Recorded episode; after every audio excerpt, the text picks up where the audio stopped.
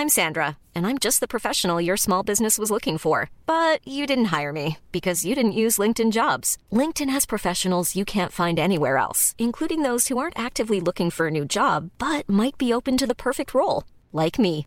In a given month, over 70% of LinkedIn users don't visit other leading job sites. So if you're not looking on LinkedIn, you'll miss out on great candidates like Sandra. Start hiring professionals like a professional. Post your free job on linkedin.com/people today.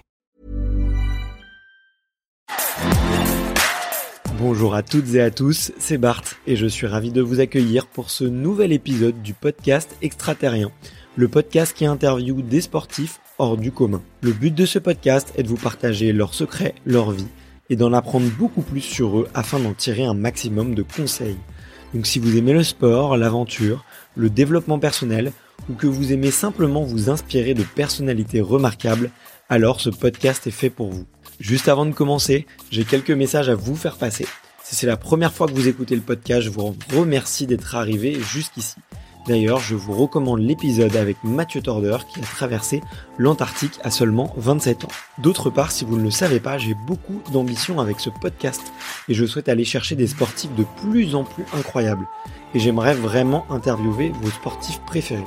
Sachez que l'un des meilleurs moyens de les convaincre de participer, c'est notamment de leur montrer que vous êtes nombreux à adorer le podcast sur les réseaux sociaux et sur les notes iTunes. Donc si ce n'est pas encore fait, allez mettre une note sur Apple Podcast ou iTunes. C'est vraiment ce qui m'aide le plus à inciter des sportifs connus à venir témoigner. Si vous écoutez plutôt sur Spotify, vous pouvez très facilement le partager en story sur Instagram, taguez-moi et je vous repartagerai. J'en profite donc pour vous rappeler le nom du compte Instagram, c'est extraterrien.podcast. Suivez-le et vous y retrouverez les coulisses du podcast. C'est aussi un excellent moyen de me faire vos retours et de me suggérer des invités. Enfin, j'ai aussi créé une newsletter que vous pouvez retrouver très facilement dans Google en tapant extraterrien newsletter. C'est le premier lien qui remonte. J'y partage des bons plans santé, matériel, préparation mentale, des livres, des documentaires qui m'ont beaucoup inspiré. Allez, je ne vous embête pas plus et je laisse place à mon invité du jour. Salut Benjamin. Salut Barthélemy. Bah écoute, merci beaucoup de me recevoir euh, chez toi. Bah c'est avec plaisir. On est, à, on est à Joinville, pas loin de l'INSEP. On n'est pas loin. Ouais, juste à côté de l'endroit où tu t'entraînes pas tant que ça finalement. La moitié du temps, on va dire. Ouais. On, est, euh, on est sur l'INSEP euh, la moitié du temps pour la simple et bonne, enfin bonne, je sais pas si c'est une bonne raison, mais on n'a pas de plateforme de 10 mètres sur l'INSEP. Ouais. Et donc pour faire du 10 mètres, il faut une plateforme de 10 mètres et on en a une euh, à la piscine publique de Montreuil. Donc le pôle INSEP s'entraîne là-bas depuis euh, depuis longtemps. Donc pour ceux qui font de la plateforme, on y va quatre matins par semaine. Donc euh, lundi, mardi, jeudi, vendredi. Donc pour moi, il reste les après-midi sur l'INSEP Ok. et puis après le mercredi matin et le, et le samedi matin. Parfois c'est Montreuil, parfois c'est l'INSEP, mais on va dire moite moite. Ok. Du coup, l'INSEP c'est peut-être plutôt pour euh, le physique là, et peut-être un peu de, de technique et vraiment le Montreuil c'est vraiment pour de la, de la pratique. euh, Ouais, on, on- pourrait dire que le, le gros du travail est fait à l'INSEP Ok. parce que c'est là où on a toutes les, tout l'espace à sec. Comme je disais, c'est une piscine publique Montreuil, donc on n'a pas de euh, de zone d'échauffement, de plongeon. Donc on a quelques tapis euh, pour aller Ouais. s'échauffer, faire quelques quelques saltos, mais c'est euh, spartiate et euh, donc tout ce qui est travail à sec, donc trampoline, travail un peu de gymnastique. Ouais. euh, vraiment le, le gros du travail est fait sur l'INSEP.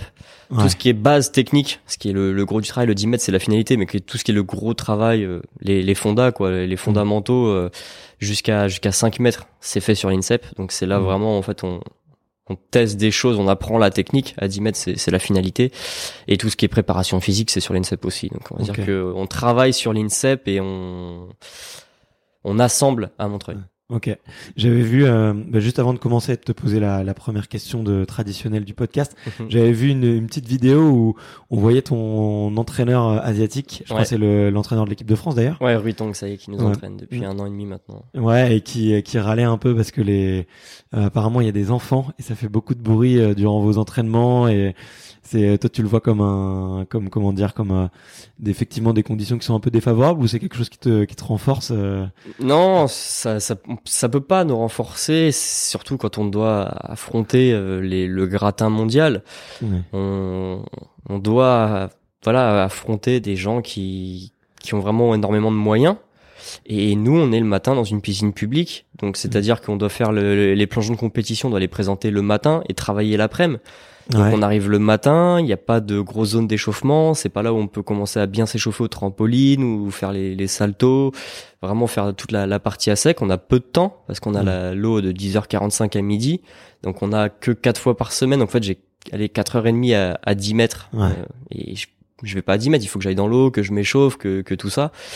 Et donc c'est pas l'après-midi. Euh, la plateforme elle est pas assez large pour faire du synchronisé. Donc il y a quatre épreuves olympiques, il y en a une qu'on peut même pas travailler. Ok, ouais. Euh, Il y a pas les systèmes vidéo, euh, il y a pas les jets d'eau. Et euh, dans la piscine, bah il y a beaucoup de bruit. C'est pas une piscine où il y a de l'entraînement, c'est là où il y a des, des enfants qui viennent le matin de l'école. Donc c'est même pas des enfants de club ou quoi. Donc euh, c'est forcément bah c'est c'est forcément pas adapté à c'est pas fait pour faire de la très haute performance quoi. Ouais. C'est une ça c'est une piscine publique et on s'entraîne pendant le créneau des des, des scolaires le matin. Ouais. Donc forcément ça fait râler l'entraîneur parce qu'il peut voir du potentiel, il lui il vient il a donc il a plongé pour la Chine. Ensuite il a entraîné au Canada, ensuite il a entraîné en Australie. Donc des des grosses nations. Euh, Forcément lui euh, la Chine donc avec moyens quasiment illimités. Et donc il arrive en France, euh, il savait pas forcément. Donc nous, il nous voyait à l'international, il me voyait euh, moi, il voyait Laura, il voyait Mathieu. Ouais, une belle disait, ouais, génération. une belle génération. Il disait, il y a quelque chose à faire et ça l'a challengé. Et c'est vrai qu'il arrive en France et s'est rendu compte que c'était, euh, bah, pour lui, c'est encore plus waouh de dire, ok, ils arrivent à faire ça euh, comme ça. Ouais. Mais euh, il, il a envie de nous amener plus loin, forcément. Et bah, c'est, se rend compte que c'est vraiment pas facile, quoi. Ouais, ça passe aussi par des, des notions d'infrastructure et lui, c'est il peut ça. pas forcément. Forcément, c'est c'est voilà, faut ouais, pour être bon à 10 mètres, il faut du il faut du 10 mètres euh, dans les meilleures conditions l'après-midi. euh, Enfin voilà, c'est ouais, c'est si on je sais pas, c'est Ouais, en ouais. Formule 1 en s'entraînant en kart quoi. Enfin c'est c'est c'est c'est ce genre de choses où c'est Mm. un nageur qui devrait être bon en 50 mètres et qu'il a, il a qu'un 25 mètres. Enfin ce Ouais, genre de choses quoi, c'est pas. Ouais, c'est effectivement c'est des bah, c'est des petits détails, mais qui fait que bah, vous avez encore plus de mérite déjà, et que effectivement au quotidien euh, c'est pas évident de de rivaliser avec les plus grands. Bah, tu sais quoi, on va en reparler. Ouais, on va en reparler parce que c'est vrai que du coup, tu vois, tu, tu le dis, on a du mérite. C'est vrai qu'on nous le dit souvent, mais à un moment donné, le mérite, euh, enfin, oui, c'est bien, on a du mérite, mais nous, ce qu'on veut, c'est gagner. Enfin, c'est d'être Ouais. plus fort. Et au final, bah, ouais, c'est bien, t'as le mérite, mais t'es pas armes égales. Et du coup, à un moment donné, on aimerait bien avoir le mérite d'être euh, aussi premier avec les mêmes moyens que les autres, par exemple, quoi. Ok. Bah attends, tu sais quoi, vu qu'on est lancé, on va changer un petit peu le, le format de l'interview. Ça me fait plaisir. Désolé. de- non, non, c'est moi aussi qui suis parti, mais ça, ça m'intéresse euh, beaucoup de savoir. En fait, euh, vous êtes une génération, euh, une très belle génération, avec effectivement Mathieu et Laura qui ont été champions du monde en synchronisé. Mhm. Euh, toi, t'as été une fois champion d'Europe, une fois vice-champion d'Europe aussi. Ouais. Quatrième euh, à Rio. Exactement. Donc très beau le palmarès. Qu'est-ce qui explique selon toi que vous étiez une si belle génération justement avec bah, face à des grands pays comme la Chine où bah, c'est la nation du plongeon, c'est euh, il, il- il rafle quasiment tout. Dis-moi si je me trompe, hein, mais euh, il rafle beaucoup de choses. Qu'est-ce qui explique que vous euh, cette génération-là, elle est elle est vraiment formidable. Et, et petit détail, hein, la seule médaille olympique, elle date de 1950. euh, Il y a longtemps. Ouais, j'avais vu plus de 60 ans, quoi. Ouais, le, le 60 ans. plongeon ressemblait même pas vraiment à ce qu'on fait aujourd'hui. Ouais, aujourd'hui, rien à voir. Qu'est-ce qui explique je, je sais pas, je pense qu'il y a plein de facteurs. Euh, on est arrivé euh, sur une période où euh, on a eu des entraîneurs, euh, Gilles Mtos-Lacote et Alexandre Rochas. Moi, j'ai commencé avec Alexandre euh, tout du long, mais Alexandre commençait quelque part au- aussi à entraîner. Euh, on était son premier groupe, et il y avait Gilles euh, derrière. Et ils échangeaient énormément, et en fait, c'était pour moi des as de l'optimisation. Tout Mhm. était optimisé, quoi. C'était... euh, ils se coupaient en quatre, quoi. Tu peux donner des exemples? Ben, tout, c'est ils coupaient les groupes en deux pour pouvoir vraiment s'occuper des gens au, le, le plus possible. Euh, Ouais. Vraiment essayer même de limiter, limiter ceux de la plateforme s'entraînent en même temps pour pas qu'il y ait à faire d'aller-retour, que l'heure et demie qu'il a accordé bah, soit euh, à 200%, que tout soit prêt, tout était tout est justement dosé. Faut que ce soit parfaitement dosé, qu'on perde pas de temps, euh, pas le plongeon en trop. Euh, Ils étaient aussi euh, très curieux, donc ils étaient en préparation physique. Donc euh, ce qu'on pouvait faire en préparation physique, on greffait même du travail qu'on fait normalement de salto, de tout ça euh, dans l'entraînement sur des séances de préparation physique. Elles étaient mises au bon moment pour qu'on puisse travailler, pas être fatigué. Enfin vraiment, ils optimisaient en fait dans tous les domaines. C'est-à-dire que pour te dire, on débarquait en septembre et ils pouvaient nous dire quelle semaine on serait fatigué quatre mois plus tard et ils avaient un plan sur l'année quoi. Ouais. Et donc, euh, je pense que ça, ça a énormément joué. Forcément, c'est des bons techniciens, c'était des bons entraîneurs. Et Ça, je pense que c'est obligatoire pour arriver au niveau. Mais ouais, ils, étaient, ils optimisaient, connaissaient vraiment le fonctionnement en France. Euh, ils étaient derrière nous. C'est-à-dire qu'ils le vivaient avec nous cette euh, galère. On, sentait que c'était pas bon bah il faut le faire et débrouille-toi. C'était ils en faisaient ils en faisaient partie. Ils faisaient vraiment leur leur maximum. Après, euh, je pense aussi tu parfois tu tombes sur des des profils de, mmh. de, de plongeurs euh, qui ont un peu ça, qui vont trouver facilement. Tu vois, euh, t'as des, t'as des sportifs qui vont devoir travailler à l'acharner, c'est-à-dire vraiment répéter, répéter, répéter, répéter jusqu'à épuisement pour devenir très très fort. C'est là où on dit le travail euh, perce. Mais le problème, c'est que tu arrives en France et ce type de ce type d'athlète-là, il peut pas forcément percer parce qu'il a il peut pas forcément travailler de cette façon-là. Cette façon-là, en fait, elle fonctionne pas, quoi. Et là, on le voit, notre entraîneur chinois, il arrive en France. Pour lui, c'était ça. On lui disait, mais c'est quoi le programme aujourd'hui? Quelle heure, quel groupe? Et ça, il comprenait pas. Il disait, mais l'entraînement, c'est, c'est 9h30 midi, 15h30 euh, à 18h30 et, et basta, quoi. Et avec le temps, il s'est rendu compte que, bah, fallait, euh, fallait s'entraîner à la française, quoi. Donc, euh, ce qui fait ça, c'est que, voilà, bah, t'as Laura qui est, elle analyse tout, elle réfléchit vachement. Donc, en fait, elle s'entraînait vachement en dehors. C'était pas que sur le bassin. Elle analysait ce qui lui correspondait le mieux et tout ça et elle avait un truc. Mathieu, c'est un génie du plongeon aussi, donc euh, lui c'est mm. pareil. lui c'est un, c'est notre seul pur plongeur. Donc il a toute sa base de quand il a été jeune. Euh, Il s'était fait entraîner par un entraîneur chinois aussi, donc il a des bases super solides. Je sais que ça a mis du temps et puis un jour en fait il a il a décollé. Il y a son génie qui s'est révélé et je me rends compte que c'est c'est une machine. Et, euh, et, et moi j'ai toujours euh, déjà en gym avant été déjà régulier en, compétition et pareil à, on va dire, à comprendre assez vite les choses. Et je pense que du coup, le fait que je sois un, athlète qui, qui fonctionne comme ça, bah, ça correspond en fait à l'entraînement, à ce qu'on peut avoir nous avec nos conditions. Et que du coup, ces conditions m'ont peut-être un peu moins pénalisé qu'un autre profil, quoi. Ok, d'accord, je vois.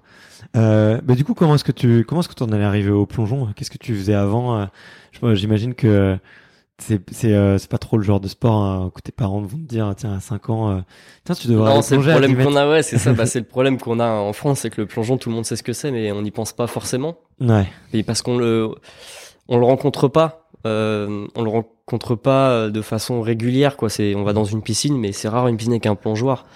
Donc euh, pour penser à inscrire ses enfants faut que ça soit présent en fait dans la un peu dans la culture dans tout ça. Donc on va forcément à la baby gym on va aller apprendre à nager tout ça. Mais si quand on va à la piscine et eh ben il y a pas de plongeoir. On va pas les dire ah, au fait il y a le plongeon ça existe ou c'est et enfin et voilà. Donc déjà on a peu de piscine. Donc on n'y pense pas. Ceux qui y pensent bah il y a pas forcément de piscine. Mm. donc euh, c'est compliqué. Donc on se retrouve en France avec beaucoup venir de la gym. Parce que euh, vu qu'il n'y a pas de système de formation beaucoup de, depuis la base. Ça, ça, commence, ils essayent de mettre en place des choses, mais voilà, on le voit sur l'équipe de France de pur plongeur, il y a Mathieu et c'est tout. Donc c'est du 95% d'anciens gymnastes. Et en fait, récupérer un gymnaste qui a suivi la, la, la filière au niveau, qui a déjà cette façon de s'entraîner, cette exigence, cette connaissance de son corps, ses capacités physiques, et ben en fait, on s'est rendu compte que reprendre ça pas trop vieux, vers les 15-16 ans, euh, et reprendre à zéro, ça fonctionne euh, un peu mieux que prendre parfois un plongeur qui a fait du plongeon depuis longtemps, mais qui en fait est a des défauts. Parce que changer un défaut, c'est beaucoup plus compliqué qu'apprendre tout de suite la, la, la bonne chose. Et, et c'est normal vu qu'il n'y a pas de. C'est un peu comme dans, dans tous les sports. Il y, a, il y, a, le sport plaisir, ce qui est hyper important et qui est la base. Mais il y a aussi euh, le, haut niveau depuis le plus jeune âge, les groupes compétition et tout ça. Et nous, on se retrouve avec euh, les rafos, il y a des piscines, bah, c'est soit des gens passionnés, soit des gens qui se retrouvent un peu à entraîner du plongeon euh, sans avoir eu accès à toutes ces formations, à tout ça. Et du coup, bah, on n'a pas forcément le vivier de jeunes plongeurs qui ont déjà appris la bonne base, quoi. Ouais, ok, je vois ce que tu veux dire. Donc c'est, ça va être plus facile d'aller chercher des gens sur du haut niveau en gymnastique parce qu'ils ont déjà une certaine rigueur, ils ont déjà certaine une base. C'est ça. Donc ça, c'est vraiment typique à la France. On le retrouve pas forcément à l'étranger. Il y a quelques pays, forcément quelques quelques endroits, il y a des, des anciens gymnastes qui ont fait la reconversion parce qu'on se rend compte que c'est possible, mais c'est c'est plutôt, on va dire, euh, minoritaire. Okay. Et donc moi, voilà, j'étais gymnaste euh, donc en structure, en haut niveau, au pôle espoir. Euh, j'ai fini au pôle espoir de Vélizy. Ok. J'y ai fait trois ans. Et euh, c'est là où j'ai fait ma, ma poussée de croissance, donc j'ai grandi. Donc quand on grandit un peu vite, et bah tendinite, euh, les genoux, tout ça, les, les douleurs Ah, de j'avais vu que t'avais pris euh, 18 cm en Ouais, un an, quelque chose comme ça. 18 cm en un an, donc euh, du Ouais, coup, bah, ouais, forcément, la, la gym, c'est que impact, impact, impact. Donc tes Euh, cartilages. du coup, euh, ouais, tout ce qui est cartilage et tout ça, ça prenait très cher, donc du coup, j'avais pas forcément le droit de m'entraîner. Je- Enfin, je pouvais même pas, quoi. blessures, Ouais, j'ai eu des blessures. Et t'avais quel âge là à euh, ce moment-là? J'avais de mes 14 ans, quoi, 13, 14 ans. C'est fou, ouais. Ok. Et du coup, euh, bah, ils ont pas pu me garder sur la, la structure de haut niveau.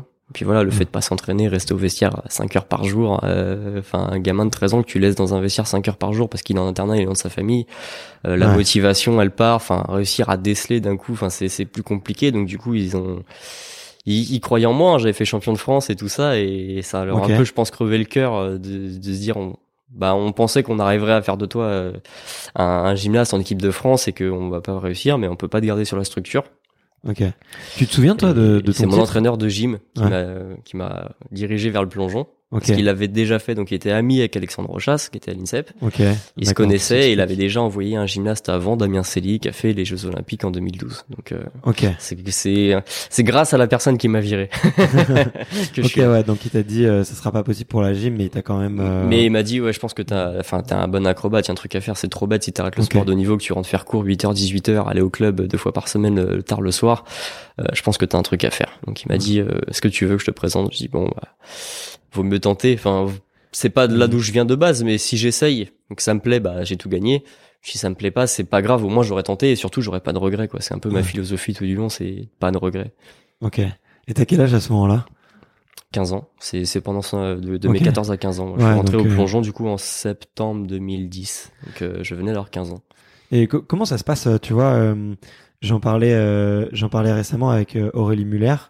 Euh, je sais pas si tu vois, vois ce qu'elle fait, euh, nageuse sur 10 km. Là, elle essaye de, de se qualifier au JO euh, sur euh, 1500. Euh, et on parlait en fait du fait de redevenir débutant. Est-ce que tu te souviens Bon, après t'étais peut-être un peu jeune, mais c'est pas un peu dur pour euh, un sportif de haut niveau qui est, bah, t'as, eu, euh, eu des petits titres déjà en, en junior, de devoir tout rapprendre et de d'être le débutant finalement dans un autre sport, quoi? Si, je pense que c'est, c'est, c'est forcément difficile. On a eu des gymnastes de très haut niveau qui ont fait les Jeux Olympiques, qui ont essayé le plongeon et, et qui n'ont pas accepté ça. Donc euh, qui n'ont pas, qui ont pas poussé l'affaire euh, plus loin, que ça leur convenait pas, mais ils auront tenté.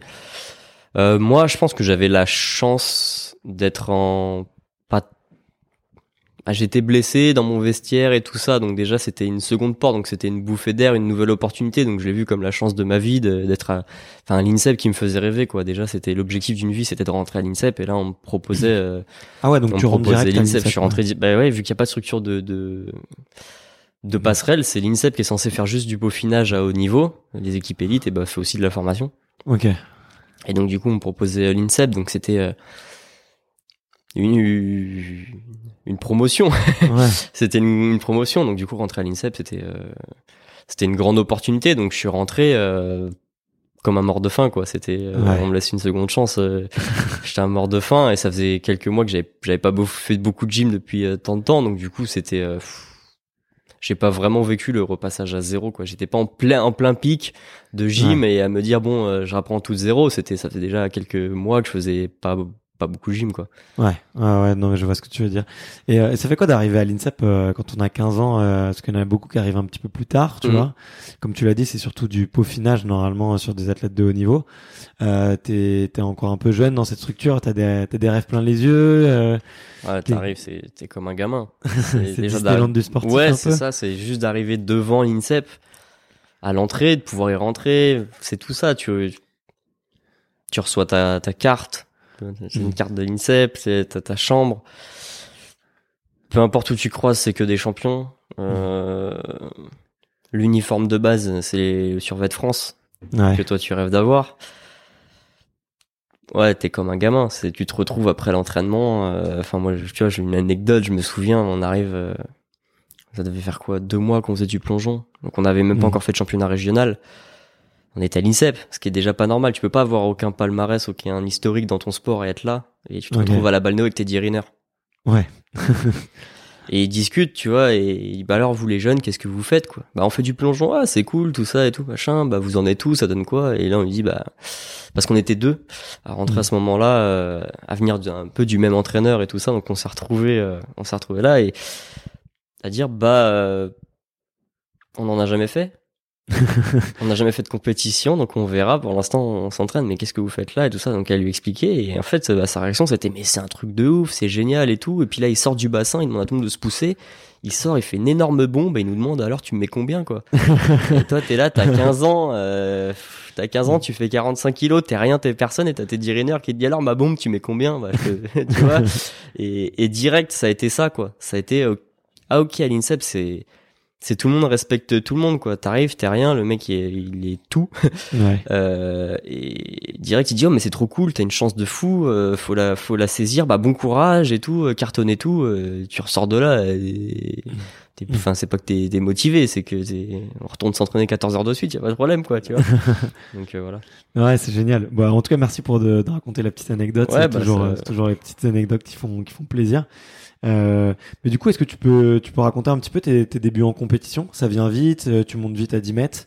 alors non. Non non non je, je monte pas vite à 10 mètres déjà parce que toutes mes blessures sont pas guéries. Donc déjà les impacts euh, du 10 mètres c'est pas bon. Et puis il faut se il faut se former au plongeon. Donc euh, on apprend de zéro, mais on a quand même euh, des habitudes. Ton corps, euh, ça fait tu fais du niveau. Enfin, j'ai fait de la gym pendant plus de 10 ans.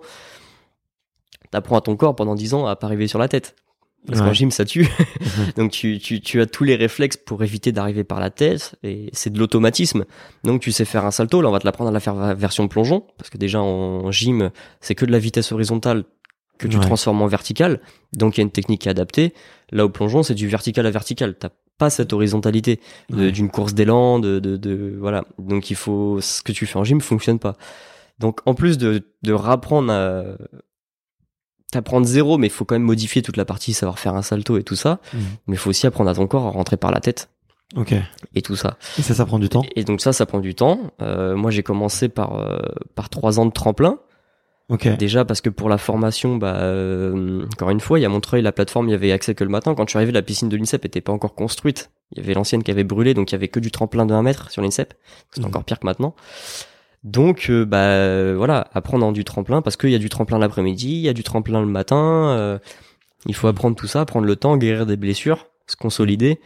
Et donc du coup, bah, on a pris le temps de se former à- en tremplin pendant trois ans, mais trois années juniors. Ok.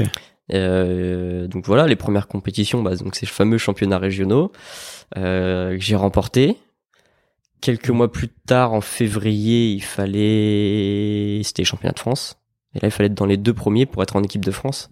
Ouais. Parce qu'on nous acceptait à l'INSEP, mais il y avait quand même un- une règle, c'est ok, on vous laisse une chance à l'INSEP, mais vous avez un an pour être en équipe de France. Ok. Voilà. Et comment t'es sélectionné du coup? Et bah du coup j'ai gagné les championnats de France. Et Ok. du coup j'ai été euh, j'ai été sélectionné. Donc euh, ouais j'ai ça a bien fonctionné dès les ben, assez tout de suite parce qu'il y a eu ce côté euh, en moi qu'on retrouve toujours aujourd'hui. En compétition j'arrive à, à être un peu meilleur qu'à l'entraînement. Donc euh, j'ai réussi dès les premières compétitions à assembler un peu ce que je savais faire de mieux et ça a fonctionné. Il y avait pas grand monde.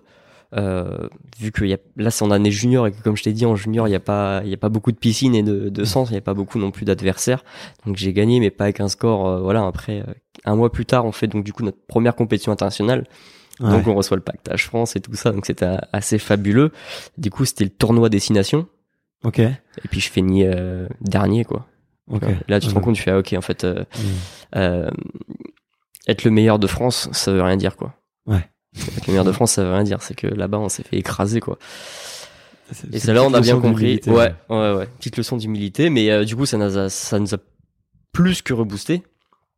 Et euh, je fais finale au championnat d'Europe euh, junior euh, au mois de juin ou juillet. Donc après un an de plongeon, j'étais finaliste au championnat d'Europe junior. Et donc j'avais mon, ma- j'avais le droit de garder ma place à l'INSEP dans cette aventure. Donc ça c'était fabuleux. Ok. T'as beaucoup euh, dit on durant le. Bah parce qu'on était deux. Tu m'as dit ouais avec ton, Ouais, ton on, copain. était, on était vous donc il y avait Antoine. Cattel. Ouais, en fait, lui était donc à ce même pôle. Euh, mes premières années où j'y suis rentré. Ensuite, il était parti au pôle France junior euh, de Lyon. Ok. Et en fait, quand on a passé les tests pour rentrer à l'INSEP, donc les quelques séances de plongeon, bah, un jour, je l'ai vu débarquer dans la piscine et on s'est regardé en mode, mais qu'est-ce que tu fais là? Il m'a regardé, mais toi, qu'est-ce que tu fais là? Et en fait, et ben euh, voilà, on se connaissait depuis, euh, on faisait des stages. euh, Enfin, c'était, en- ça faisait dix ans qu'on se connaissait. Mhm. Moi, c'était donc par cet entraîneur-là, et lui, c'était parce qu'il avait connu le fameux Damien Cély. Il était de, et- parce qu'il a deux ans de plus que moi, donc il était rentré sur le pôle à l'époque où Damien était encore là. Ok. Et donc lui il m'a dit bah je veux la gym et tout, j'en ai eu marre, j'ai été blessé tout ça et je me suis souvenu de Damien donc j'ai appelé Damien et j'ai dit mais comment t'as fait? Est-ce que t'as des contacts? Et donc par voie différente mais un peu le, le- voilà on vient du même endroit et on s'est retrouvés au test et on est rentrés tous les deux avec ce, cet objectif là et je dis beaucoup on parce que toutes euh, nos premières années on a fait du synchronisé et tout ça donc c'était vraiment euh, notre challenge euh, on se poussait vers le haut à mort et en même temps on était ensemble donc on était adversaires quelque part et euh, équipe de synchro donc on était euh, ensemble Ok. on, on était coloc, c'est-à-dire Mhm. qu'on était dans la même chambre à l'INSEP, et donc c'était vraiment euh, on quoi. Ok, ouais, je, je vois, je vois le truc. vous étiez vraiment à faire tout ensemble, quoi.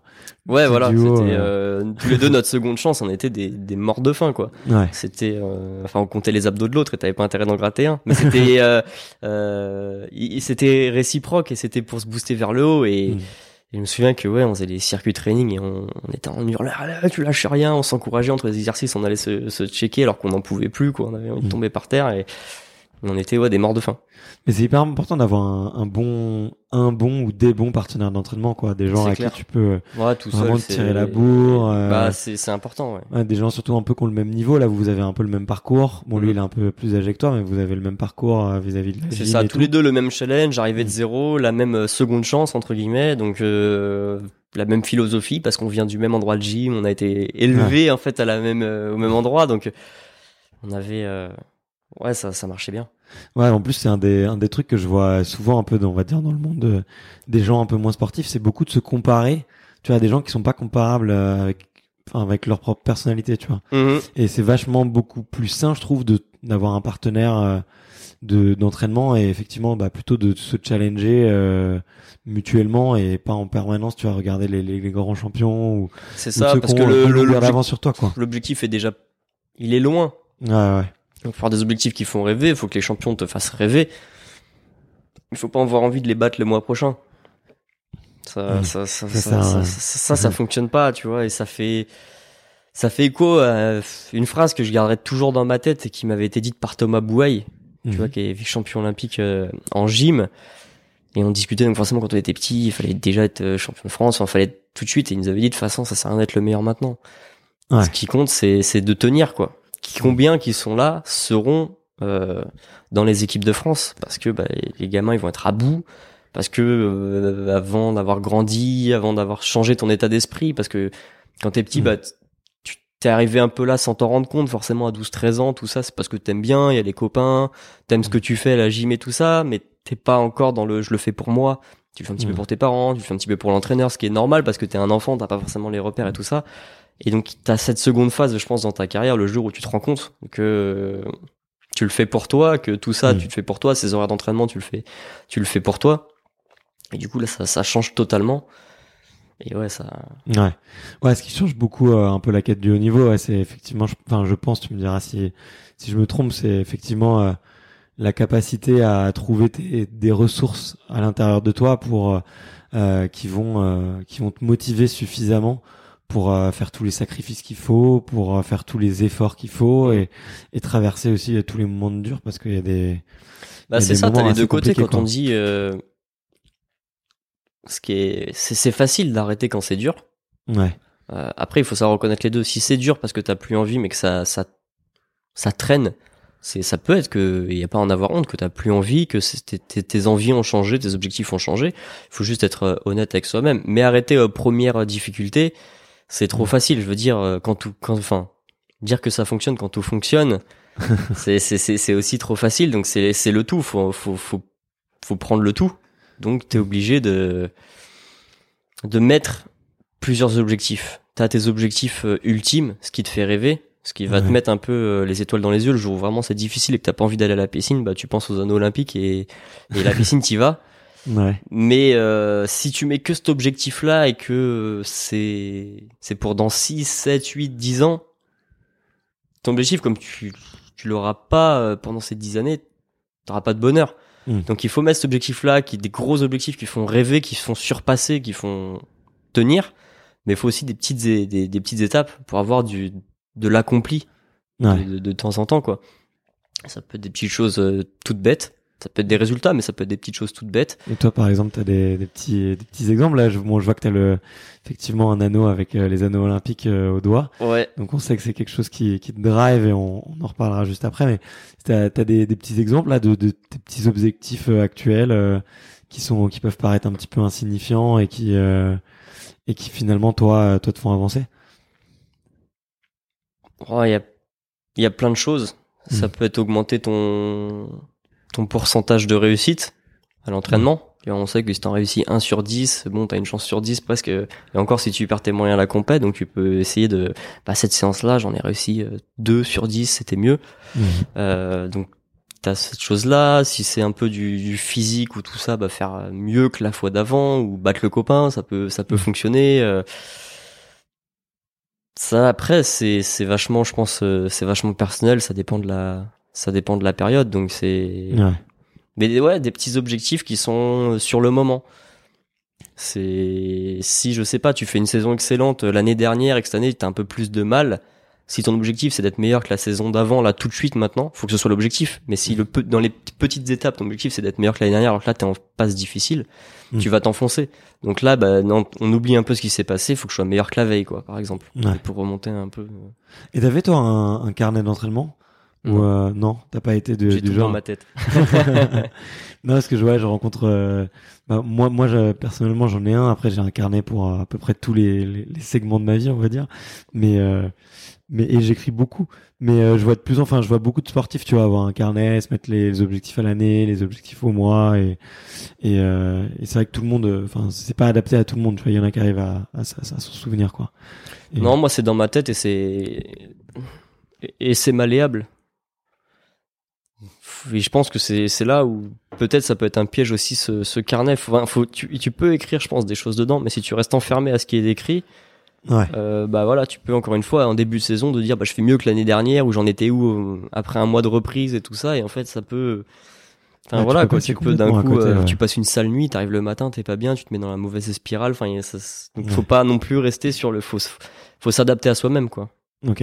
Ok. Ok. Je pense. Moi en tout cas c'est ce que ce que j'essaie de faire donc euh, c'est c'est plus dans ma tête. Ok. Et, euh, pour rebondir sur les JO euh, et, et, et ta bague là que je vois de- depuis tout à l'heure, euh, qui est très stylée d'ailleurs.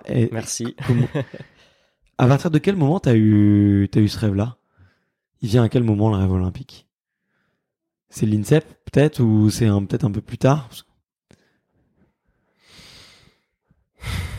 Franchement c'est une question difficile. Ouais. Euh, je pense qu'il a grandi. euh, Il a grandi au fur et à mesure parce que t'en es tellement loin. Tu vois, en étant enfant, dire un jour je ferai les Jeux Olympiques. euh, Je sais que ça, je l'ai dit à une de mes premières entraîneurs de gym. Ouais. Je devais pas avoir plus de 5 ans.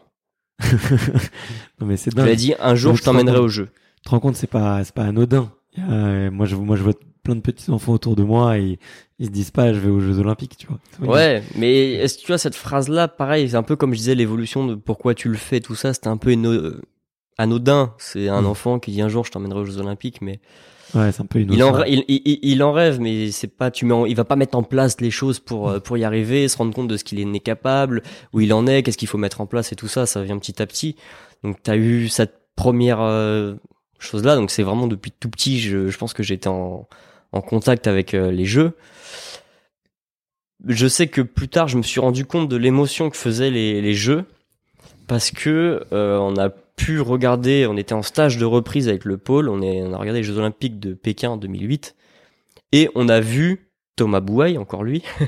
Euh, il est pas pour rien. euh, il, dans, dans mon histoire, il- en fait, il, il apparaît de temps en temps. à des Il- moments il clés, le ouais. sait pas, je pense, mais il, il apparaît. Et, et on le voit, en fait, faire sa finale. Et en fait, Ouais. dans la salle avec nous, dans les entraîneurs du stage, il y avait son entraîneur qui l'a formé à, à Saint-Denis. Ok. Et donc là, on s'est rendu compte de comment les entraîneurs qui vraiment eux le connaissaient, euh, comment eux vivaient cette finale. Enfin, l'émotion que ça dégageait, quoi. C'était pas juste on regarde du sport et tenez les gamins, euh, regardez, c'est ça qu'il faut faire. C'est ils le, ils le vivaient, ils transpiraient pour lui. Ils étaient en, ils étaient touchés parce Ouais. qu'ils le connaissaient. Et moi aussi, comme je le connaissais parce qu'il il s'entraînait j'avais fait des stages à Saint-Denis donc on l'avait on l'avait rencontré on le rencontrait il était vachement accessible au championnat de France et tout ça. Il m'avait déjà dit cette fameuse phrase du faut pas être fort maintenant tout ça. Euh, enfin faut pas être fort. Il a pas dit faut pas être fort faut il, faut, il faut être fort mais c'est pas le plus important quoi. Si si t'es pas le numéro un français maintenant c'est c'est pas grave. Ce qu'il faut c'est continuer persévérer parce que ce qui va payer c'est c'est dans 10 15 ans et, et moi voilà pareil d'avoir de voir quelqu'un au, au, au, jeu mais ça me donne un repère parce que je le connaissais c'était plus euh, que c'est pas c'était plus que pour les autres et ce qu'on voit à la télé. C'était quelqu'un avec qui j'avais déjà discuté dans la vraie vie, quelqu'un que j'avais je m'étais déjà entraîné dans la dans la vraie vie. Et ben je le voyais. Et en fait du coup ça concrétisé euh, les choses comme quoi c'était les jeux c'est pas un truc qu'on voit à la télé on se rend pas vraiment compte de ce que c'est c'est c'est concret c'est un événement ça se produit et mmh. et ça arrive vraiment quoi et là ça a pris déjà une euh, une seconde forme et puis après forcément à l'INSEP quoi c'est mmh. ouais c'est tous les jours ouais l'INSEP c'est c'est fait pour ça. Et même dans l'INSEP, parmi les gens qui sont en équipe de France, qui te font déjà rêver et tout ça, bah, t'as ceux qui ont fait les jeux et ceux qui les ont pas encore fait. Ouais. Tu vois? Et, du coup, bah, t'es pareil, tu, vois, tu veux accéder à l'équipe de France, puis une fois que t'es en équipe de France, tu dis, ok, maintenant, je veux, euh, moi aussi, je veux avoir le droit de, de porter les anneaux, quoi, ce genre de choses. Et, et voilà. Et euh, comment ça se passe pour toi? Tu arrives, euh, arrives facilement? Euh, euh, Tu rentres facilement en équipe de France T'as dit que tu dis que tu avais terminé dernier à, cette euh, fameuse compétition de tournoi destination. Euh, mais à quel moment que ça commence vraiment à s'enclencher et, et, euh, et, tu commences à avoir des, des, résultats? Parce que il me semble que l'année des Jeux, t'as déjà, as des, enfin, les années d'avant, tu avais déjà plusieurs plusieurs résultats. T'es plusieurs fois champion de France en plus. Bah déjà cette année-là, donc je, première compétition, on se fait écraser. Il y a derrière donc les, le tournoi euh, de Dresde en Allemagne. Et là, c'est plus les six nations, c'est il y avait 26 pays. Mm -hmm. Donc déjà pour moi, premier, euh, j'étais comme un dingue. Première rencontre avec les. Hey, I'm Ryan Reynolds. At Mint Mobile, we like to do the opposite of what big wireless does. They charge you a lot.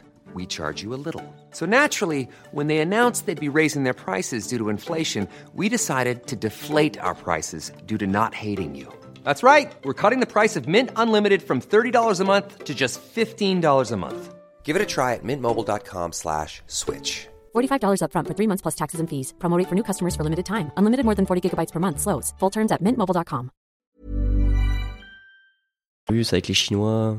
Déjà voir les Chinois s'entraîner, tout ça. Bah, moi, j'avais pas encore de repère de plongeon, mais je savais de la gym. C'était la Chine, la Chine, c'est la perfection. C'est donc là déjà de m'entraîner avec eux. Donc j'étais en compète mais en même temps j'étais j'étais enfin j'étais au spectacle parce que ça faisait euh, huit mois que je mangeais vivais dormais plongeon parce que j'avais un gros objectif euh, en peu de temps euh, et là bah tu rencontres ces équipes nationales tu te rends compte un peu de tout ça. La compète se passe plutôt bien mais bon en deux mois le niveau n'a pas bondi tout ça. Je dois faire 20 20e un truc comme ça. Ouais. Euh, pareil, gros concours, vu qu'il y a 26 nations. Euh, en junior, il y a 10 plongeons, donc ça doit durer 5 heures les éliminatoires. Enfin, tu rends compte, tu arrives un peu dans la vraie vie, quoi. dans ce que c'est vraiment le plongeon international. Ensuite, eh ben, ouais, on fait finale au championnat d'Europe euh, en synchro et moi je le fais en, en indiv également. Donc déjà, tu dis, oh, bah, c'est bien pour une première saison, quoi. C'est, enfin, voilà, finale au championnat d'Europe. Et puis on revient euh, donc huit mois plus tard, donc il y a le même tournoi de Dresde et je le gagne. Ok. Donc moi, je me suis dit l'année prochaine, je serai en finale, tu vois, c'est top 12. Et puis je l'ai gagné. Donc euh, je gagnais un tournoi avec 26 pays après un an et demi de plongeon. Donc les résultats sont venus quand même euh, assez vite.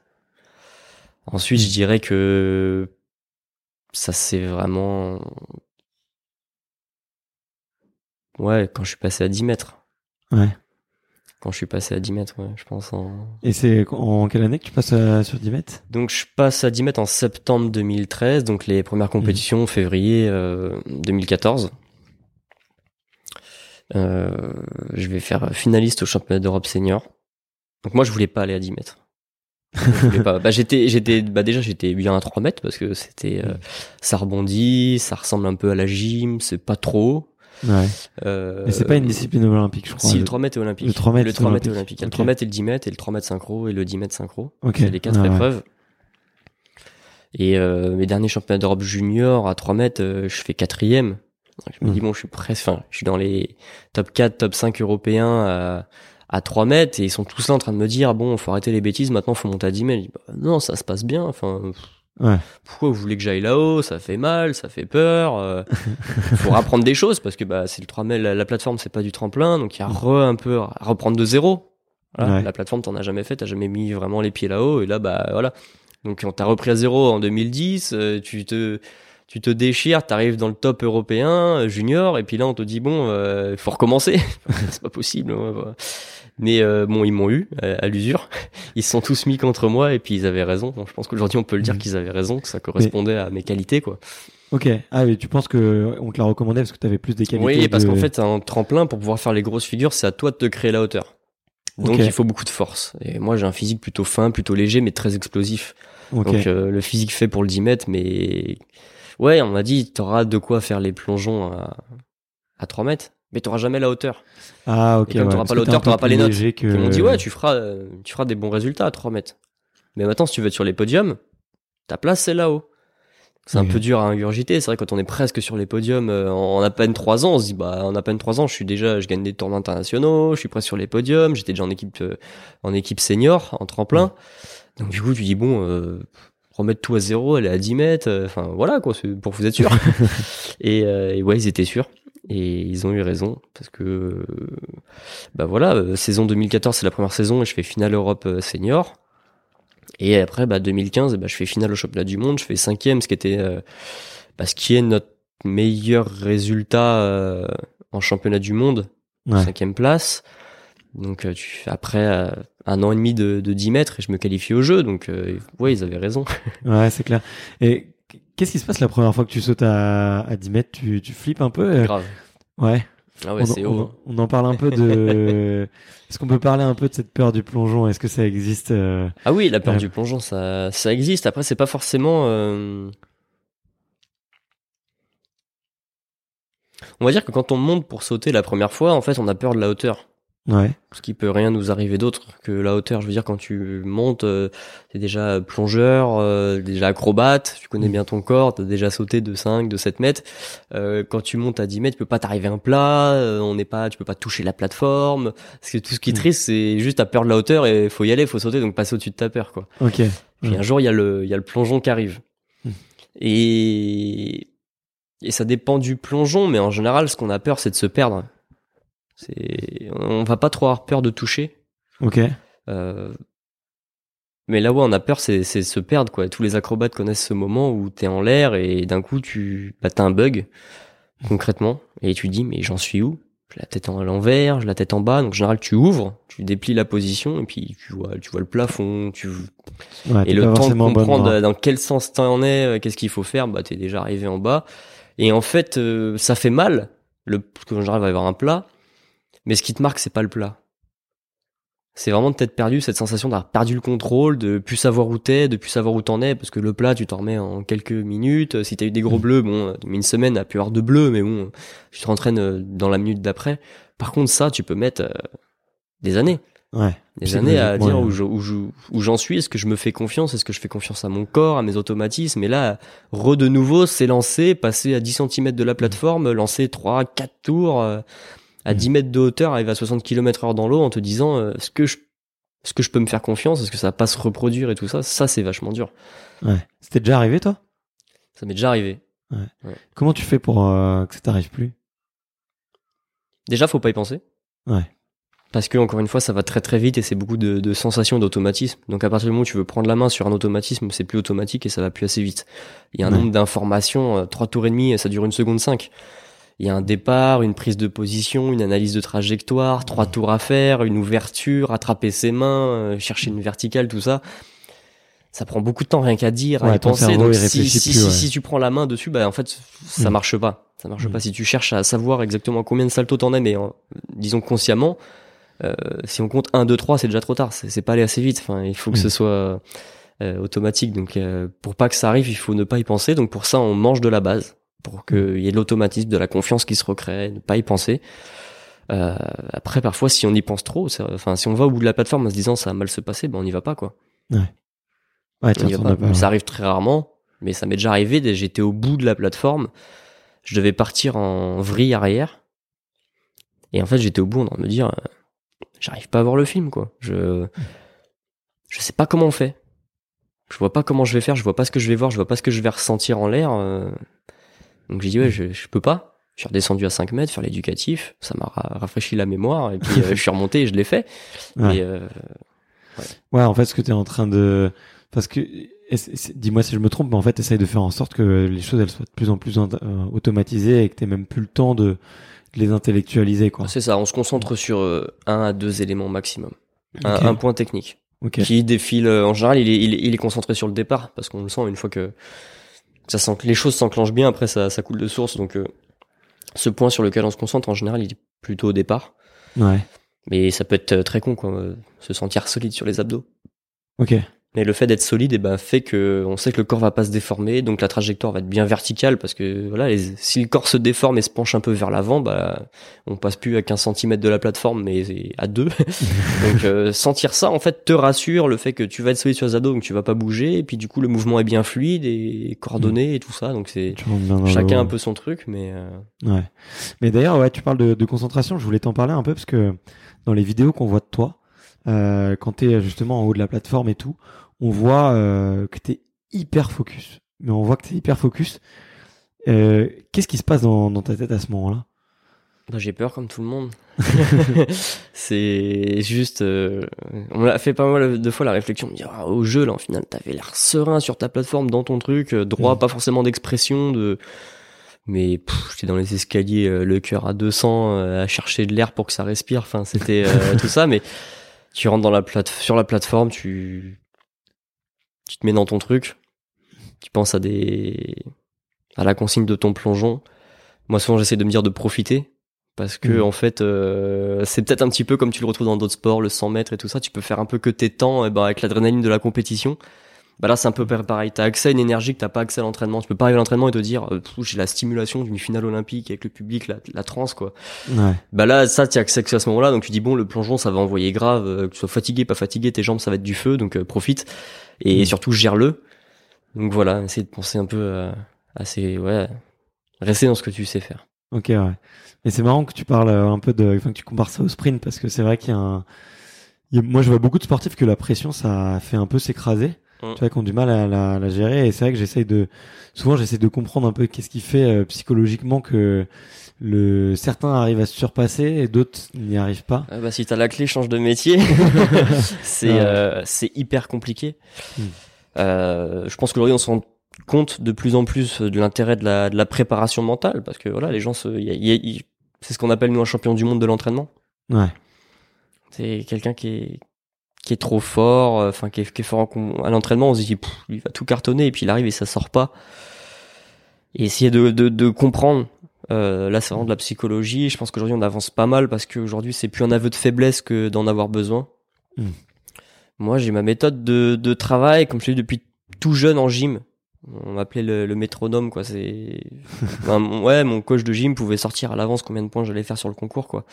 Il était plutôt serein et les gens autour de la, dans le milieu du plongeon me disent ouais, quand tu es au bout de la plateforme, on- ça peut arriver de rater, mais on n'est pas inquiet que tu rates, quoi. C'est, moi, j'ai cette chance. Euh, de euh, au moment où il y a la pression bah je rassemble mes capacités et j'arrive à être meilleur que euh, à l'entraînement en tout cas sortir le meilleur du moment qu'est-ce qui fait la différence euh, peut y avoir plein de choses je pense que c'est en plus de, de c'est Mm. même pas une recette je pense que c'est une recette personnelle quoi Ouais, ouais, bien sûr. c'est ça en plus c'est ultra complexe et je pense que tu peux avoir euh, toutes les sauces quoi Et euh, toi, bah, du, du coup, t'as fait. euh, Enfin, moi, je t'ai connu en tout cas à, à Rio, parce que tu fais quatrième, tu fais quatrième ce jour-là. Mm. Bon, j'ai- lu dans des petits articles un petit peu hier soir en, en me renseignant un petit peu que ça avait été dur pour toi l'après, le Très dur. Mais pourtant, c'est ta meilleure, euh, bah, c'est ta meilleure perf mondiale. Euh, comment est-ce que tu est-ce que, enfin, tu vois, est-ce que t'es arrivé là-bas en te disant, euh, je vais, je vais être médaillé et, et je vais non l'avoir clairement pas tu vois? Non, non. euh, Ça faisait pas longtemps que je faisais du, du 10 mètres. Mhm. Euh, bon, L'année d'avant, je fais, je fais cinquième. Cette saison-là, je fais des plutôt bons résultats, mais surtout, je me blesse beaucoup. Ouais. Donc, euh, début février, euh, enfin, fin février, je me déchire le psoas. Donc je pouvais plus lever la jambe, je me déchire euh, le muscle sur je sais plus combien de centimètres, mais du coup un mois d'arrêt parce que bah, ça remonte jusque dans les abdos, et c'est sur la cuisse, donc tu peux pas travailler forcément les abdos, enfin tu peux vraiment rien faire, donc euh, bon bah reste Ah, au le sol, ouais, c'est une horreur. ouais. c'est une horreur, donc super. Je reviens, donc euh, début avril. Je fais deux compètes qui se passent euh, plutôt bien, en mode reprise, euh, enfin un peu galère. Parce que c'était moins bien qu'avant de se blesser, forcément. Donc c'était bien si on objecti- objectivement c'était bien, mais comme c'est l'année des jeux et que les jeux arrivent à grands pas, euh, t'as envie d'être meilleur que ça. T'as pas forcément la, toute ta patience, quoi. Et euh, là, euh, je- j'ai la bonne idée de tomber dans les escaliers du métro et de me fracturer le sacrum. Oh putain. Et là, on me dit bon bah tu vas prendre deux mois et demi. Ah, ouais. Euh, ouais, mais les gars, on est mi-avril là. Ah bah ouais, mais si tu veux que je te dise, Euh, le fractum, le, le sacrum, il est fracturé, il est déplacé. euh, Là, mon garçon, euh, les impacts du 10 mètres, tu vas pleurer. ok. Et, et du coup, j'ai repris euh, mi-juin. Donc j'arrive au jeu un mois après, euh, un mois et demi après. Euh, encore des douleurs. Vu que la reprise, elle se fait vachement vite, et bah il y a un peu de d'inflammation, de tendinite, de le dos qui coince un peu parce que bah t'es sur une course effrénée. Donc j'arrive au jeu en me disant bon bah déjà je vais les vivre. J'avais tellement peur de me blesser que même une fois qu'on était sur place, moi que je passais le dernier jour. Donc euh, on était Mm. sur place le dernier jour et je dis mais je dirais que j'aurais participé au jeu quand j'aurais fait un- au moins mon premier plongeon. Donc pour l'instant j'y suis, je suis sur place, mais tu vois pour- pendant les jeux je me fais mal, à, je sais plus à une épaule ou quoi, et j'ai fait une IRM sur place pendant la semaine de prépa sur place au village olympique. Donc je me disais mais putain, ça s'arrêtera jamais quoi. Genre je bon j'aurais fait, j'aurais fait les jeux euh, le jour où j'aurais au moins fait un plongeon, que j'aurais mon Le nom sur la feuille quoi. Ouais, t'avais peur d'être le Ouais, je, peux, je peux me euh, tuer, je peux, me- je peux me tuer au premier plongeon, enfin me, je peux, je peux, je peux me casser, euh, je peux me fracturer ce que tu veux, mais au moins j'aurais fait un plongeon, il y aurait mon nom sur la feuille et j'aurais participé au jeu quoi. Donc euh, tu vois, euh, j'arrive euh, en me disant bah, je vais essayer de faire le, le mieux que je peux. Je savais que j'avais ça en moi, le côté, euh, je peux sortir quelque chose euh, de il y a un an. Tu vois, de, de mon niveau d'il y a un an, sur un coup avec l'adrénaline, je sais que je peux le sortir, donc il est pas là, il se voit pas, mais il est pas loin. Donc j'espérais que ça se manifeste à ce moment-là. Et euh, je me disais bon bah si j'arrive en, en demi-finale ou en finale, et bah ce sera ce sera bien. Donc je, je m'en sors quatrième, mais je visais pas même au début de la même au début de la finale, je je visais pas la médaille. Enfin, je me rendais peut-être pas compte qu'elle était euh, à, à portée, à portée de était possible. Mais je pense que ça a été un avantage. C'est que j'avais Ouais. pas la même pression que les autres quoi. Ouais. J'étais en mode euh, je profite, l'aventure se continue, se continue. euh, Enfin, la dernière fois que je me suis entraîné, c'est début janvier. Entre temps, j'ai été blessé quatre mois. J'ai déjà la chance qu'on me laisse partir, de les faire, de là, de pas être blessé ce jour-là. Ça fait euh, deux ans et demi que je fais du 10 mètres. je suis au jeu, je suis en finale. bon bah lève les yeux. Il y a la famille dans les tribunes. profite, régale-toi quoi. Ouais. L'après était plus dur. Bah, tu peux nous raconter un petit peu cette, cette finale et, et un petit peu euh, qu'est-ce qui s'est passé, enfin, qu'est-ce qui a fait que, c'était dur finalement? Parce que euh, là, tu fais, euh, bah, tu fais une super compétition, on le voit, euh, tous tes plongeons, ils sont, ils sont quasi parfaits. Je sais plus qui est la commentatrice, mais voilà, elle dit que au niveau, au C'était Claire Vauquier. Ouais. Ouais, elle dit au niveau France qu'on on voit, on n'a quasiment jamais vu ça, que tu vois, c'est, c'est génial. Toi, on voit que t'es, t'es, t'es vraiment focus.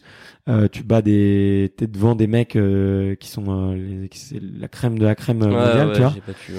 Et J'ai euh, mon idole, j'étais content.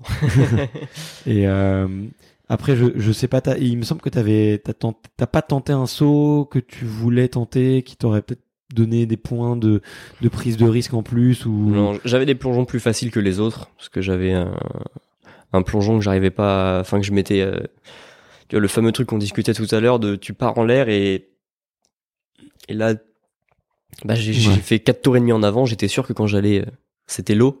Puis en fait c'était le plafond quoi. Ouais. Et euh, je l'ai repassé que là là maintenant. Donc j'ai mis quatre ans à, à le repasser. Euh, Enfin, le, le- avoir la confiance pour le pour le faire à 10 mètres. Donc j'avais pas les plongeons suffisamment durs, mais euh, comment ça s'est passé? J'essaie d'en profiter. Toute la Mhm. partie défilé, tout ça, de, de lever la tête, d'essayer de voir mes parents, d'être en, en tenue de défilé France Olympique, en finale olympique, c'était euh, truc de fou. Donc j'essaie d'en, d'en, d'en, d'en, d'en profiter à mort. Je me souviens avoir demandé à mon entraîneur de de faire poker face. Ouais. Tu vois, je lui ai dit si jamais, je lui dis je sais pas, mais si je suis grave chaud, que je suis en position de médaille entre les plongeons, et comme d'hab, Je veux, tu me, pas de stress. euh, Je sais même pas si je vais suivre les résultats. Je sais pas forcément où j'en serai. Tu me coaches comme d'hab. C'est, je sors de l'eau, tu corriges, tu me dis quoi faire. Tu me prépares pour le prolongement suivant, mais t'arrives pas en mode, euh, c'est pas fini. euh, Enfin, je veux pas. On, on s'en on fait comme d'hab, quoi. Fallait vraiment que ce soit comme d'hab. Et euh, et ça s'est fait comme d'hab. Ça s'est bien passé.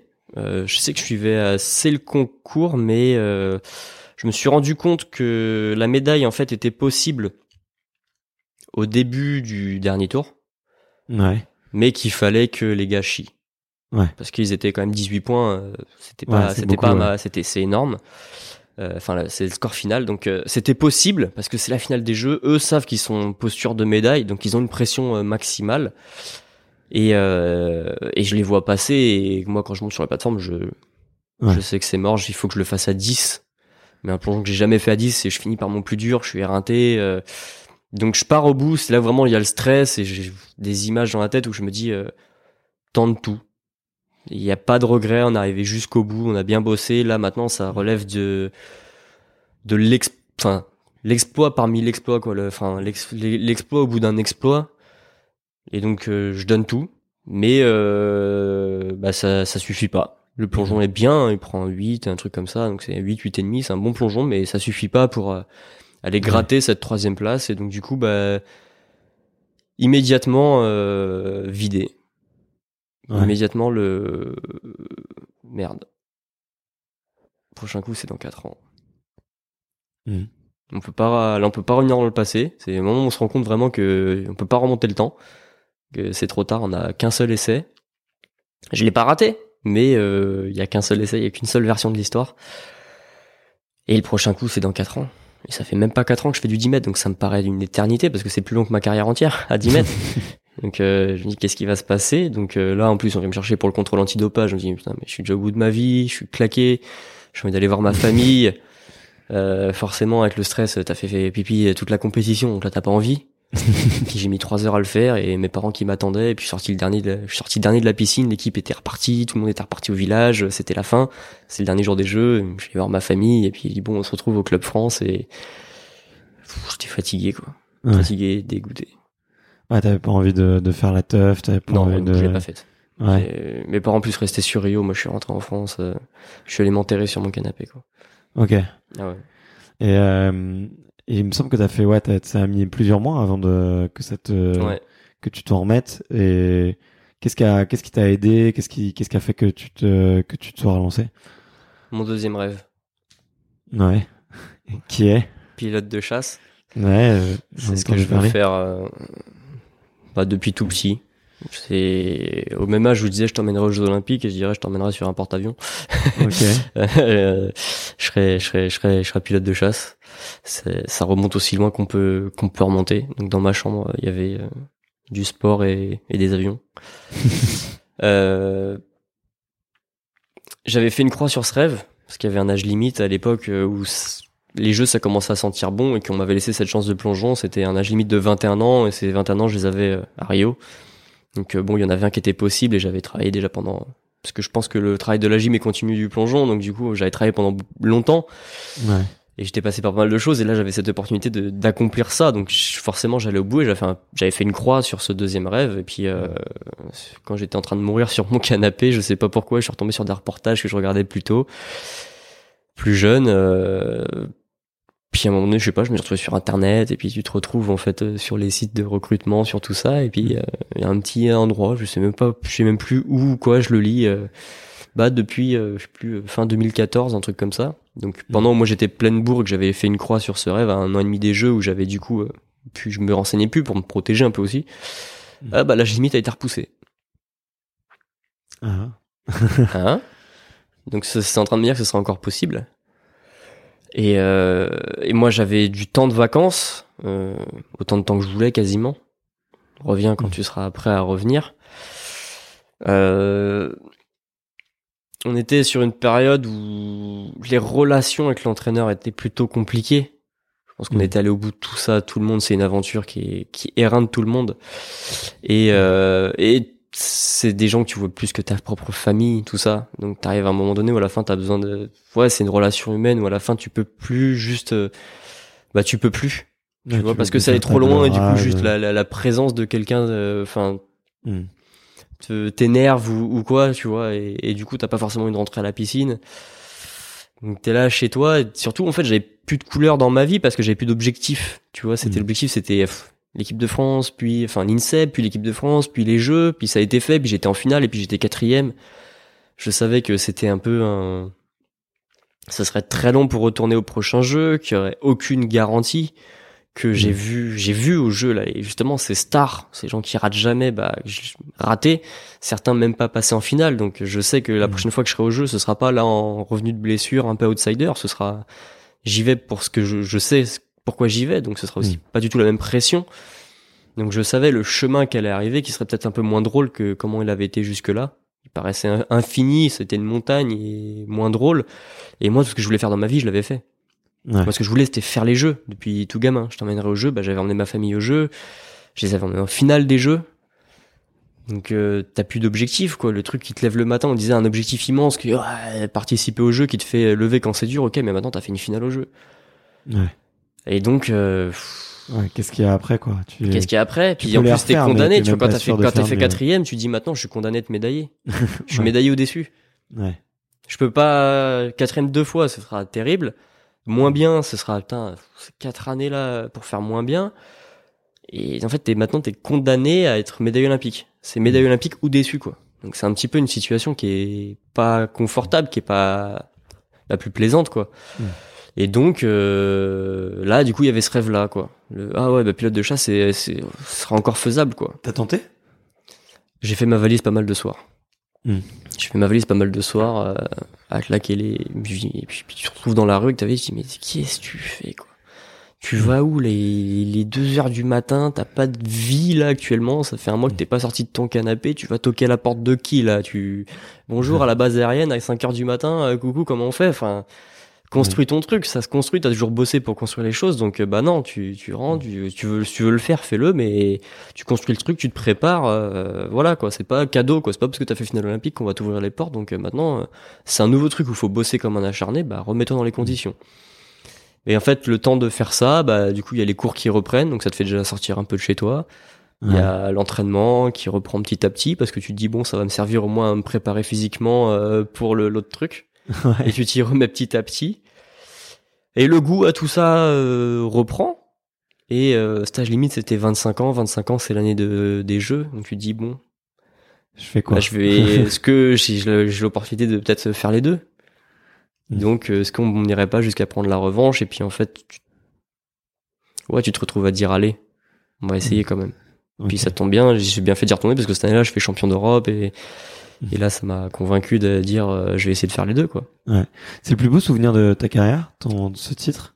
Champion d'Europe? Ouais. Non. Non.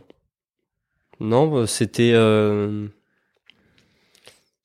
Non, parce que les, les, les relations avec, euh, avec l'entraîneur euh, étaient pas à ce moment-là revenues encore, tout à fait, et il y avait des tensions en fait avec tout le monde.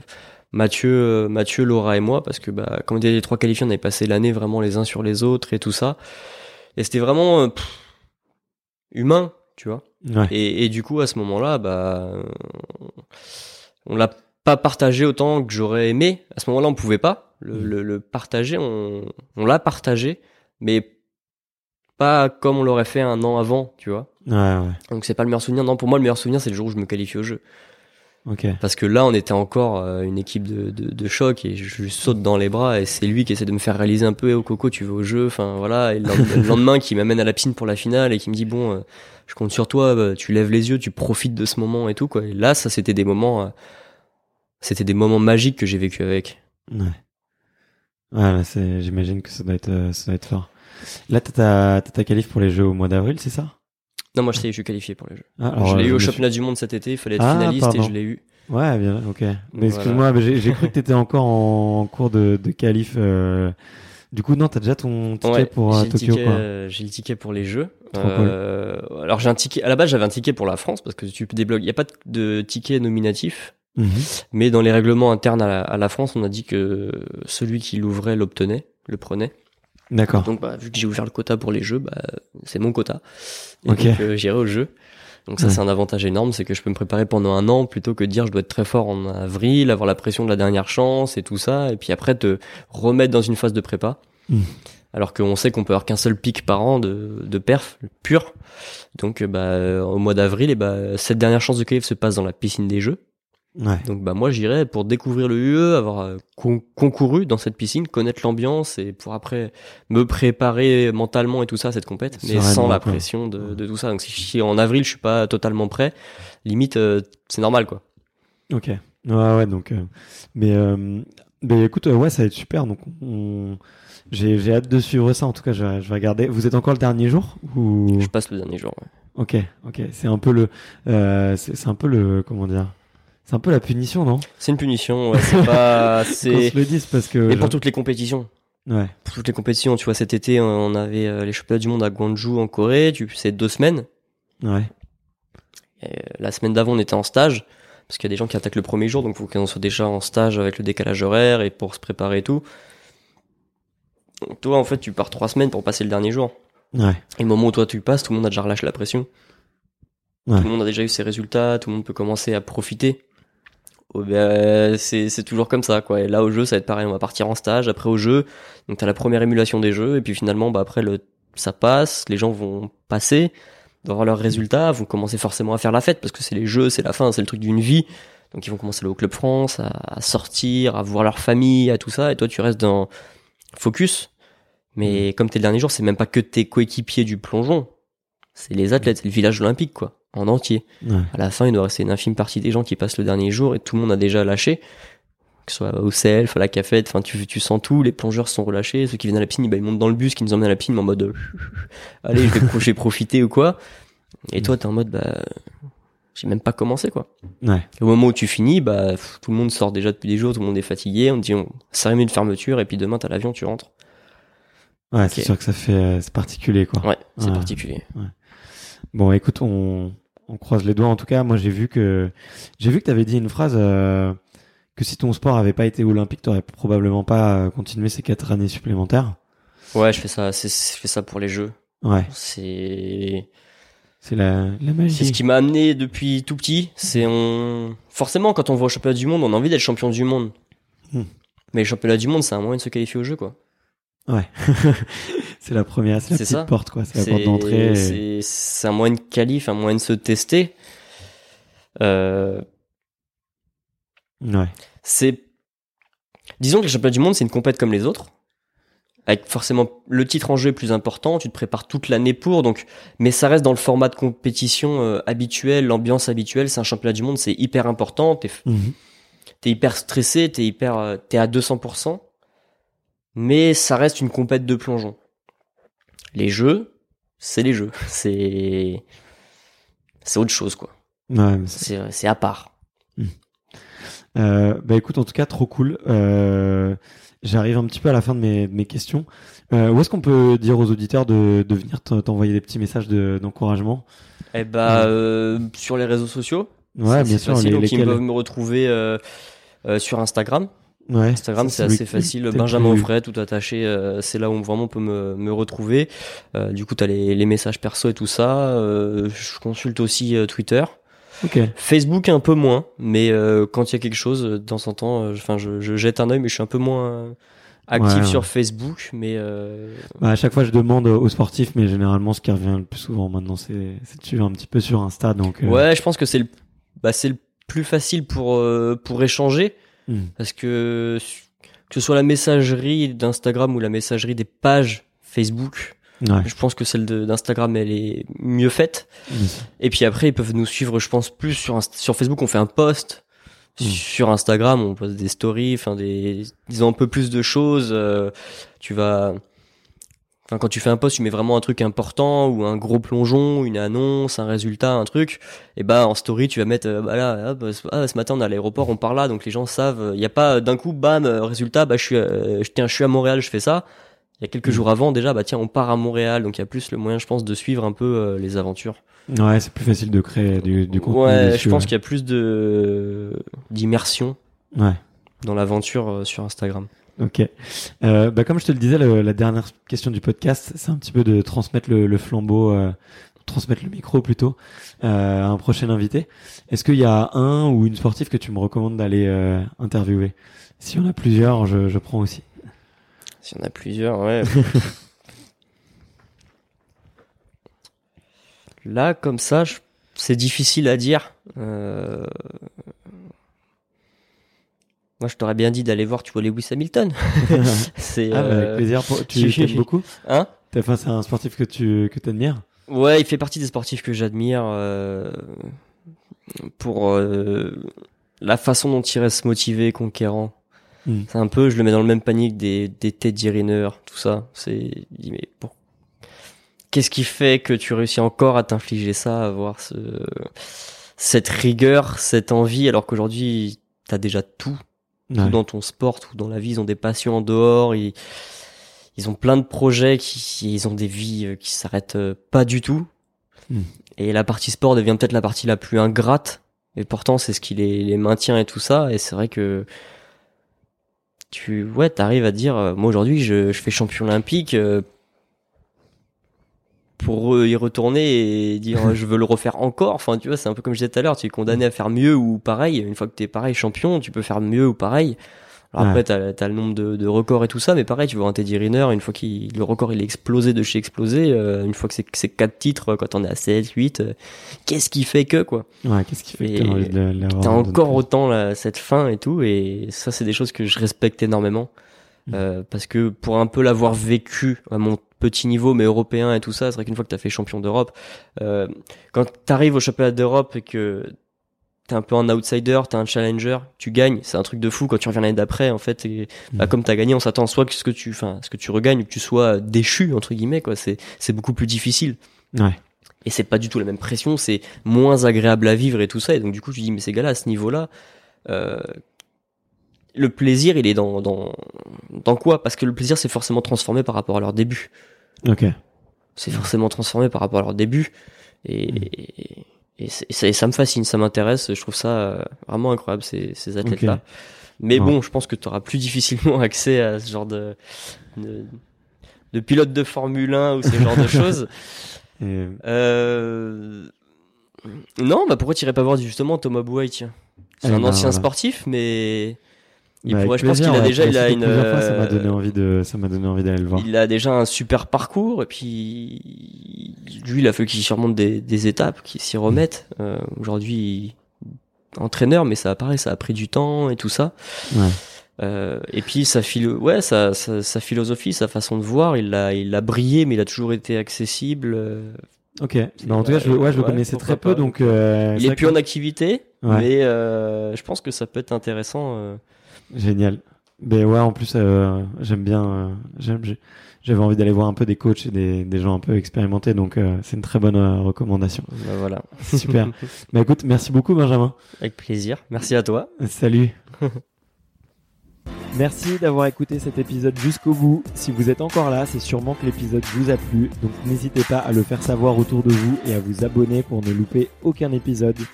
J'ai mis tous les liens dans la description, donc n'hésitez pas à y jeter un coup d'œil. Et sinon, moi je vous dis à la semaine prochaine pour une prochaine interview. Ciao